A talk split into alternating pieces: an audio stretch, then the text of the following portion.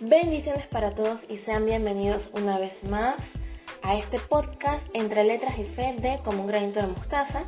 Les saluda Mari y en esta ocasión estoy emocionada, estoy nostálgica, emotiva, todo lo que ustedes quieran que tenga que ver con emociones, porque precisamente el podcast de hoy es muy emotivo y va dirigido o dedicado a alguien que, aunque le suene completamente ilógico y loco, aún no conozco.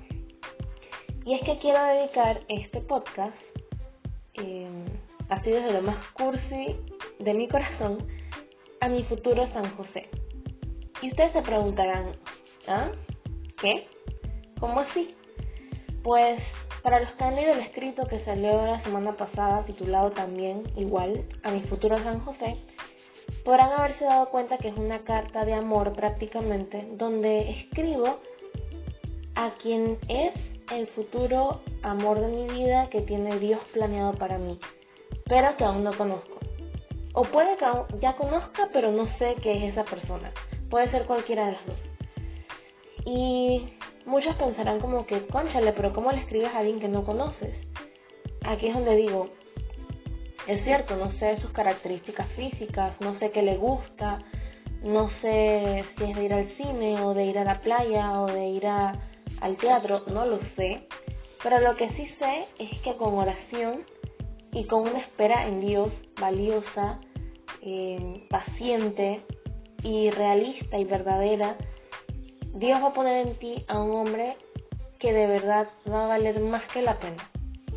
Va a valer la vida para compartir con esa persona y para que sea tu compañero fiel en todo momento, desde el preciso momento en que Dios decida darte la señal como que ese es. Y lo mismo puede pasar con los varones que están en espera de su chica ideal. Que hay, creo que hay un problema actualmente en la sociedad de que la gente anda por ahí desesperada por el amor. Y ni siquiera por el amor, andan desesperados por el afecto y por demostrar que son personas que alguien puede querer. Creo que todos, y me incluyo en algún momento, hemos aceptado tener algo con alguien o hemos pensado tener algo con alguien que en el fondo sabemos que no va para ningún lado. Sabemos que puede ser algo de, un par de días, semanas, incluso meses, pero sabemos que cuando te haces la imagen como de que yo me veo casándome con esta persona, haciendo una vida, no, o sea, ni siquiera la aguanto un mes. Entonces, pero aún así estás con esa persona porque necesitas afecto, porque no quieres que la gente piense que, no, no, estás con nadie, porque no estás con nadie. Y creo que más bien se convierte en un tema de presión social, de envidia por ver parejas felices y por necesidad de que tú demuestres de que sí, hay alguien que sienta algo por mí y yo puedo tener algo con alguien, independientemente de que funcione o no. Y esa es la terrible la, eh, realidad que tenemos hoy en día con muchas personas que aceptan migajas de algo que ni siquiera se le puede llamar amor para decir que tienen algo con alguien o que tú en el fondo dices, oye, este chico de verdad no me gusta, este chico de verdad, para casarme como que no, pero tú pues, bueno pues porque es lo que hay, es tu peor es nada. Y no, eso no debe ser el pensamiento de las personas, ya sea chico o chica, no importa. Ver historias de amor bonitas que aún existen, gracias a Dios. Ver personas que se encuentran, que se declaran su amor y que son valientes para compartirlo y para, y para ponerlo ya en un sacramento como el matrimonio para algo eterno, hasta que la muerte los separe, es algo tan hermoso que nos debe inspirar o motivar a seguir en esa espera de la persona indicada.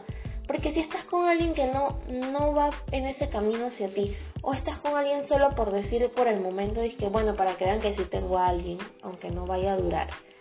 Eso es simplemente uno, desesperación. Dos, no quererte a ti mismo lo suficiente para aceptar a alguien que te valore, para esperar a alguien que de verdad está, esté por ti. Y tercero, es un acto de, de, burla prácticamente al matrimonio, porque ¿para qué estás con alguien si sabes que ni siquiera te vas a casar con esa persona? No entiendo. Y ojo, no, estoy, no se confundan. No es lo mismo que tú conozcas a alguien con quien tú crees que tienes todo un futuro por delante, con quien tú crees que es el amor de tu vida, con quien tú dices, este es, esta es, y luego no funcione, eso es válido, eso nos pasa a todos. Por eso existe el noviazgo antes del matrimonio, porque si uno ya supiera cuál es el amor de su vida apenas que lo conoce y que ese es el y punto, el noviazgo ni siquiera existiera, o sea, te casas y punto porque ya tú sabes que ese es. Pero el noviazgo está para ese ensayo y error. Pero tú por lo menos sentías que esa persona podía ser y bueno, ni modo, al final no fue. Pero si tú desde que conoces a la persona, desde que sales con ella, desde que tienes algún tipo de situación que tú dices, ah, esto no va para ningún lado, pero sigues ahí. Desde la primera en que tú ves que la persona algo hace que a ti no te gusta, que tú sabes que, que no te mereces eso, a la primera que te dicen, ay, pero yo, yo no quiero nada hacer y tú dices, no, tranquilo, yo tampoco. Mm, error. Allí estás siendo una persona impaciente en encontrar a tu futuro San José o a tu futura María, ¿por qué no decirlo así? Porque al final el modelo que estamos buscando formar como una familia es de la Sagrada Familia de Nazaret. Ellos son el ejemplo primordial de lo que es la entrega, la oración, el amor y la unidad familiar para que una familia prospere. Y si San José y María no hubiesen tenido ese amor que tenían, esa confianza, eh, esa unidad, Jesús no hubiese podido crecer y formarse en un núcleo familiar tan fuerte. O sea que todo está totalmente ligado. Entonces, mi invitación de hoy es sencilla. Esta carta de amor a un ente, a un ser desconocido que aún no sé si ya lo conozco, si no lo conozco, si ya lo vi, si no lo vi, si lo voy a conocer o, darme cuenta que es esa persona ya o más tarde o dentro de cinco años, dos años, mañana, no lo sé. La idea es que te, te puedas colocar en ese estado de espera. Que ores por esa persona que va a llegar para ti. Que le pidas a Dios, Señor, si esta es mi vocación, si el matrimonio es mi vocación, pon en mí la persona que tú estás buscando cuando tú lo desees, cuando tú sientas que yo estoy preparado, cuando yo entienda que esto no es una competencia de quién se casa primero o quién consigue su amor primero, sino que es cómo cada persona tiene su historia de amor tan bonita. Entonces, más que todo es invitarte a eso, a que no tengas miedo. Esperar no es un castigo, no es algo de locos, es algo de personas valientes y que creen de verdad en el amor. La gente que anda por ahí enredándose con quien sea no cree en el amor. Probablemente ni siquiera saben lo que es amar, porque tienen todas estas emociones que más que todo son carnales, con personas X que simplemente te llaman la atención, porque, conchale, por llamar la atención, a mí me llama la atención alguien cada vez que veo en el metrobús un muchacho, o cada vez que entro en algún edificio y veo a un muchacho que digo, oye, qué guapo, pero eso de llamar la atención no es ni el tercio del camino hasta llegar a enamorarte de alguien, o de siquiera de sentir algo por alguien. Entonces, a todas esas personas que andan por allí desesperanzadas en la vida con el amor, paciencia.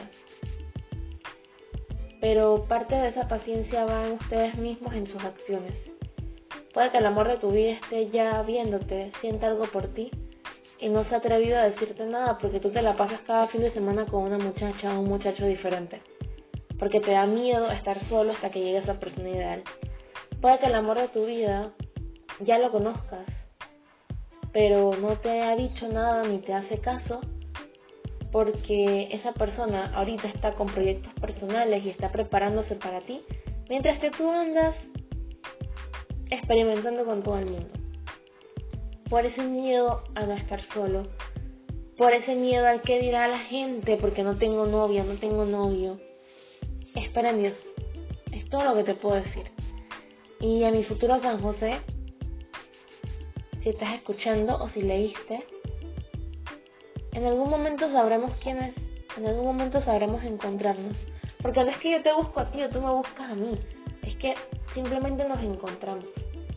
Y eso va a pasar cuando Dios así lo disponga. Así que espero que esta carta, este podcast te sirva de motivación, de guía, de inspiración para creer en el amor. Y pues ora por tu futuro San José o por tu futura María. Llegará cuando Dios así lo disponga para ti. Bendiciones y nos vemos en la próxima, en el próximo podcast de Entre Letras y Fe por Como de Mostaza. Hasta la próxima.